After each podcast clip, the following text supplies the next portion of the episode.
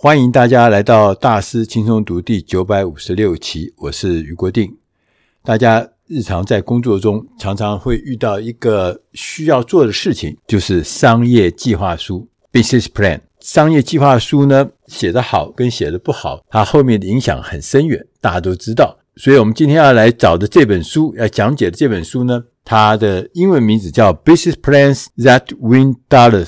我们中文嘛，书名翻译成“商业计划书”，这样写才吸睛，才能够吸睛。那为什么要选这本书呢？因为写商业计划书的出版的单位或者是作者很多，但是这本书呢，我们认为非常非常的独特，因为它是来自 MIT 麻省理工学院，他们校友有组了一个商业论坛。这个商业论坛呢，影响很大，而且在全世界很多地方，包含亚洲。包含这个美国各个地方都有分会，那他们的商业论坛呢，里面呢有一个主题是怎么写商业计划书，所以我们这全部的这个内容呢，基本上是来自麻省理工学院的商业论坛。那这本书有两位作者，一位叫 Stanley R. Rich，另外一位呢叫做大卫伊冈伯特。那两位呃，Rich 呢是企业家。冈伯特呢是财经的记者，那我们先来讲讲这个书的内容的出处哈。要先谈那个刚刚讲的麻省理工学院的商业论坛，呃，MIT Enterprise Forum。它这个论坛呢是在一九七八年成立的，是属于麻省理工学院校友协会校友会的。这本书的作者呢，Stanley R. Rich。是论坛的共同创办人之一。当时呢，麻省理工学院的商业论坛呢，成立的宗旨是为了处于关键发展阶段的企业提供向企业家寻求建议的机会。也就是说，它是一个互相，就是新创企业或是发展中的企业，跟这个成熟的专家和专业专家之间呢，提供了一个沟通的机会。这个论坛呢，设立之后呢，成效非常的卓著。来自麻省理工学院的校友呢，在纽约、华盛顿、Houston、芝加哥，甚至像欧洲的希腊啦、西班牙啦、亚洲的新加坡啦，很多地方都建立了类似的论坛。在二零二一年的时候，这个论坛呢，改名为企业家论坛 （The Entrepreneur Forum）。参加论坛的。公司原则上是已经超越初创阶段的公司，就是成立呢，呃，大概一到十年之间需要扩大资本的公司。所以在论坛中呢，会有四位由创投家、银行家、行销专家、企业家，或是是麻省理工学院的教授组成的一个专家小组，在这个事先审核公司提供的书面计划。然后呢，每一家公司呢有二十分钟口头报告的时间。接着，每一位专家小组的每一位出席的专家学者哈，他们会提供五到十分钟的改进的建议。当这个专家小组评估完成之后，现场的观众也可以提问，并且提出呢评论。所以大家可以知道，这个论坛呢，之所以广受欢迎呢，是因为它很实在、很实用，而且让很多很多的正在扩张、正在成长中的企业有机会一下一次就可以呃遇见由各方专家所组成的评估小组，对他的 business plan 呢，对他的这个书面资料呢，提出具体的建议，所以这是很难得的机会。那商业计划书呢，我们现在来聊一聊什么是商业计划书。商业计划书是干什么用的？那书上说啊，他说要让投资者乐于掏钱来投资你哈，商业计划书是所有讨论的起点，就 speech plan 是所有的讨论起点，那也是事情能否进一步发展的关键。所以简单的说啊，商业计划书呢是进入资金市场的入口，没有它，你连门槛都没有办法踏入。所以呢，这本书。就告诉我们一个很重要的关键：要怎么开始准备撰写商业计划书？从准备动作开始，一直到计划书各个章节的内容如何撰写，以及到最后如何向投资人进行简报，他都有很详细的建议。所以这本书呢，我觉得是所有的正在发展中企业的经营者或是主管，你必须要知道的一个重要的内容。那我们先来看，他说开始前的准备是什么？一份理想的商业计划书是从投资者的角度来撰写，这很重要，是投资者的角度，不是从你自己的角度来想。自吹自擂，不是，你必须要从投资者的角度，他们关心什么？他们关心的很重要的事情，一个是风险跟机会之间要做出一个权衡。机会就是赚大钱嘛，哈，风险就是万一失败的话，这之间要得到一个权衡的方法。你不可以从自己的角度，你必须从投资者的角度来看。所以，创业者研拟商业计划书的一个。大挑战就是要让投资者相信这家新创事业呢，能够抓住高成长的机会，同时把风险呢也降到最低。这意味着创业者需要调整策略，凸显公司的优势，并且呢预见投资者对劣势的担忧。劣势就会可能是会翻车的地方嘛，他当然会担忧嘛。所以你特别要看到这个优势，跟看到这个劣势在什么地方。同时说给人家听。一般来说，计划书 （business plan） 哈，可以大概约是四十页左右，内容包含了几个重要的章节哈。第一个，公司的简介、市场跟竞争、销售、制造、管理、财务很多项。因为限制于这个篇幅的关系，我们呢把其中几个最重要的项目来跟大家。做一个说明。那如果你需要完整的内容，包含每个项目内容，请大家到大师轻松读的官网上面寻找第九百五十六期商业计划书，这样写才吸睛。它那上面有详细的文字的内容。那我们来看这几个重要的章节哈。第一个，我们认为最重要是市场与竞争这一块，投资者哈。通常会偏好市场导向的公司，因此呢，这个章节呢必须展现公司对实际行销问题有深入了解。有的公司是偏重在研发，有的公司偏重在制造。那他认为市场导向的公司是比较受到投资者偏好，所以我们必须证明和量化顾客如何从我们的产品或服务中获益，就是顾客为什么会买我们东西。为什么会喜欢我们的东西？那从中间他们得到什么利益？而且要把这个利益呢量化，来证明我们讲的话。所以真正的关键的行销问题其实是哈有几点：第一个，你的产品能够为顾客节省多少时间、节省多少金钱，或节省多少生产的损失，或是节省它的多少成本。所以节省这件事情是很关键。第二个呢？我们能不能提升生产力、优化效能、改善生产量能的结果，能为顾客创造多少多大的利益？第三个呢？同时，我们能够透过改善外观、提升生活品质、增加娱乐性，可以为顾客带来哪一些非金钱的利益？非金钱利益，所以这些东西都是关键的行销问题。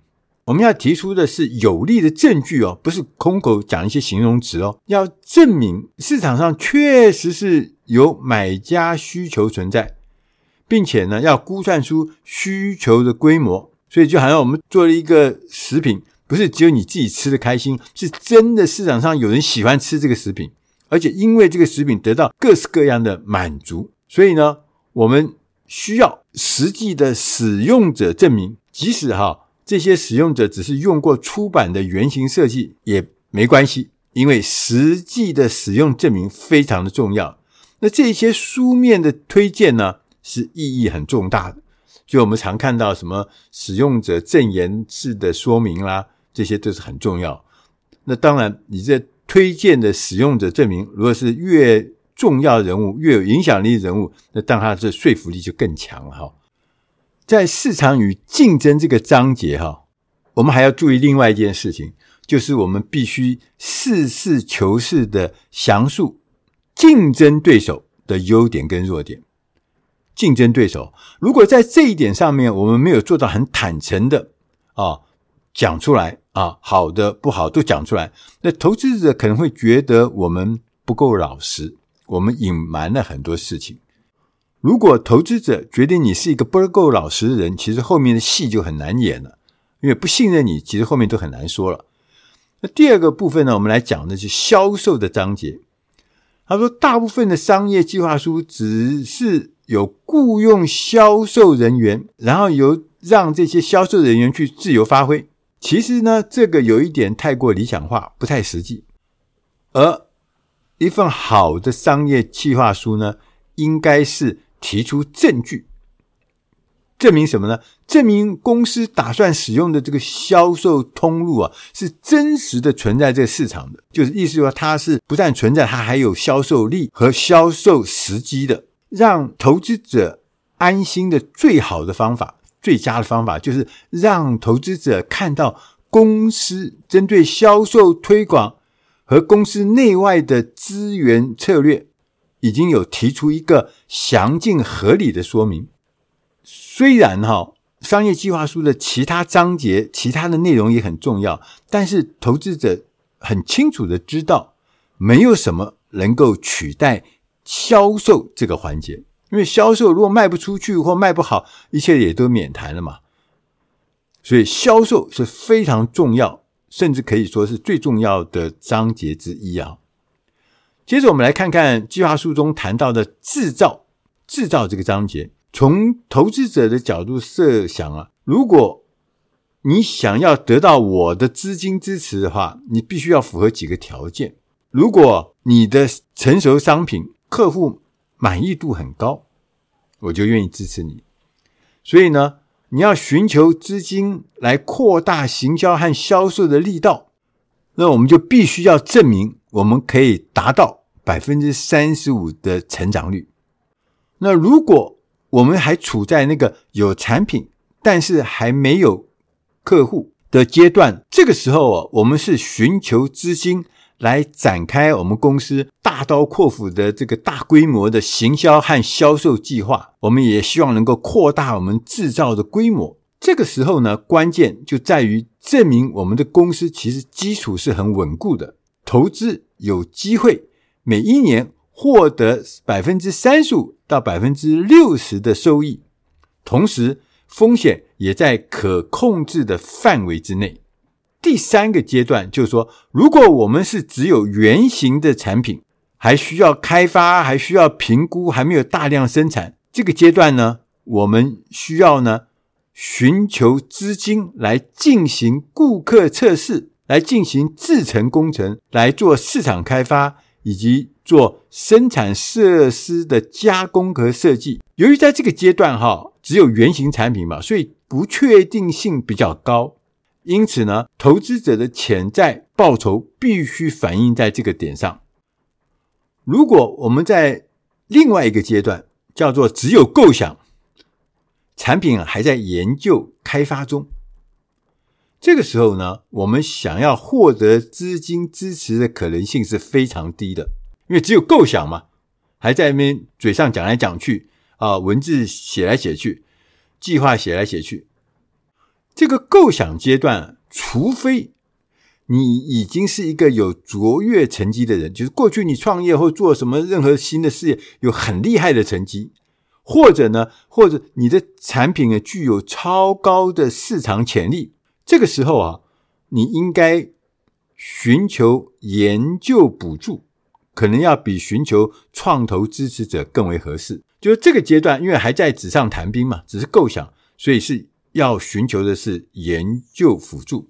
刚刚我们就可以知道，在制造这个环节，四个不同的阶段，它有不同的功能、不同的重点以及不同的目的，所以你必须要先把这个事情要分清楚。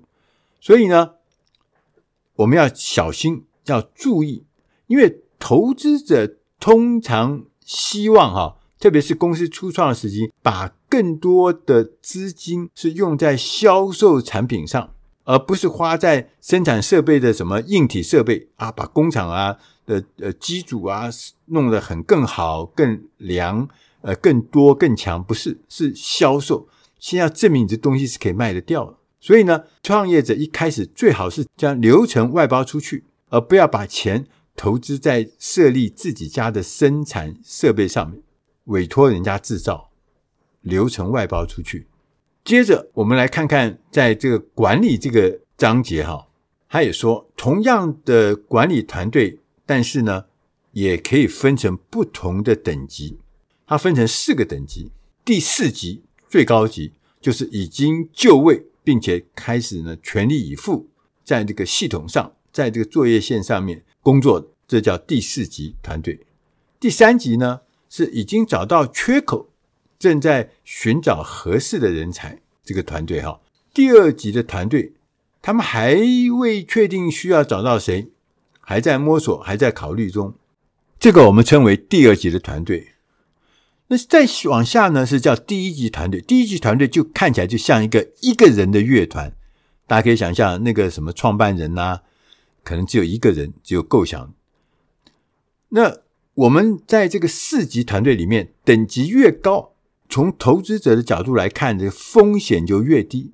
找到对的人加入团队，加入我们的管理团队是一个重要的问题。通常我们用的一个方法是让董事会增加几位外部的人士，譬如像我们常熟悉叫什么独立董事哈，这样子公司会比较能够以商业可行的方式运作，而不是仅仅听从创业者的建议。这是我们常常疏忽的，因为创业者他在初期他就主观的认为所有的事情都是在他的计划中，所有的事情都在他的经验之中，所有的事情都在他的想象之中，那这是非常风险的。所以管理团队必须要多样化，管理团队必须要更成熟、更完整，这个才是降低风险重要的事情。另外一个章节讲到财务，财务这个章节当然非常重要，因为所有的投资者，他是很期待公司的财务资讯是乐观的，呈现出一个好的甚至最佳的情况。他们也期待这些数据呢是合理的，是经过深入研究的，然后呢谨慎周全的整理出来，呈现出来。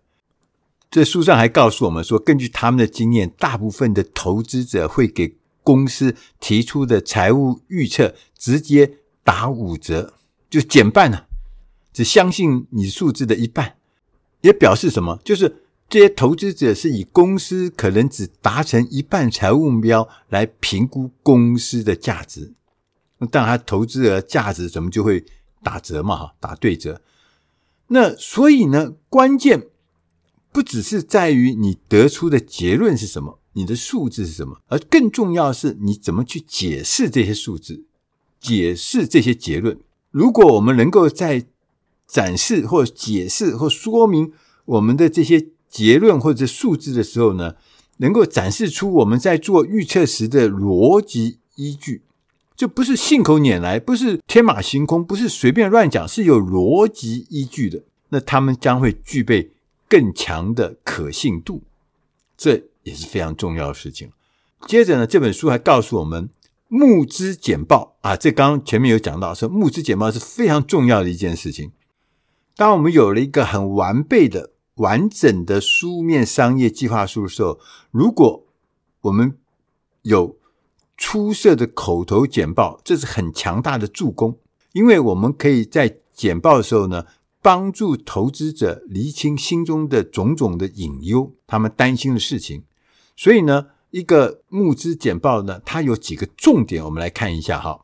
第一个重点呢，他还告诉我们，他说我们的管理团队必须要做好充分的准备，这样我们才能够清晰而且连贯的推销公司跟推销我们的理念。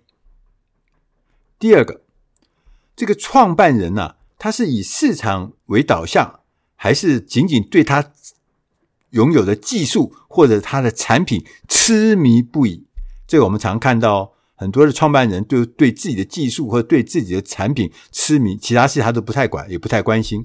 但事实上，人家关心的是你的创办人有没有市场为导向，以市场为先，因为市场才是决定这个公司、这个企业能不能长存的重要关键。第三个。重点呢，你必须要了解管理团队能不能够展现出诚信，展现出能力，跟展现出专业。如果这三个东西做不到，人家当然不愿意把钱掏给你啊。第四个重点呢，是管理团队成员之间的化学反应 （chemistry） 的那个感觉是不是对的？这也是另外一个看起来管理团队能不能可长可久的关键。貌合神离，因为利益暂时结合的单位都不会搞久的。所以化学反应那是很微妙的。我想大家都知道那种感觉。你到达一个你喜欢的团队里去，自然就会知道什么是化学反应。所以化学反应是不是对的很重要。第五个重点呢，是管理团队对于建设性的批评是是否能够反应正面，还是一味的辩解，一直跟辩解说不对不对不对，解释解释解释，借口借口借口，理由理由理由，那是死路一条。所以我们讲到这边，你大概我们已经可以知道，建构一份。商业计划书有一个很重要的作用，就是强迫企业主和创业者呢，必须将公司在市场上的优秀表现和获利能力要放在首位。如果我们想要用商业计划书赢得投资，吸引到资金，这个关键啊，这个关键在于从潜在的投资者的角度。来看事情，让投资者相信这家新创的事业能够抓住高成长的机会，同时把风险降到最低，为这一次的投资找到一个可行的理由。以上的内容是出自《大师轻松读》第九百五十六期《商业计划书这样写才吸睛》。我是于国定，我们希望这本书能够帮助大家，能够在撰写商业计划书。和做商业计划书的简报的时候，能够提供实在、实际、一流的建议。因为这本书是出自 MIT 麻省理工学院的商业论坛上所得到的结论。如果你需要更多、更深入、更完整的内容，欢迎大家去大师轻松读的官网搜寻第九百五十六期商业计划书，这样写才吸睛，因为上面有完整的。文字的内容，同时还有英文、中英对照的内容，希望对你将来在撰写商业计划书跟执行商业计划书的过程中能够帮上忙。谢谢大家收听，我们下一集同一时间空中再会。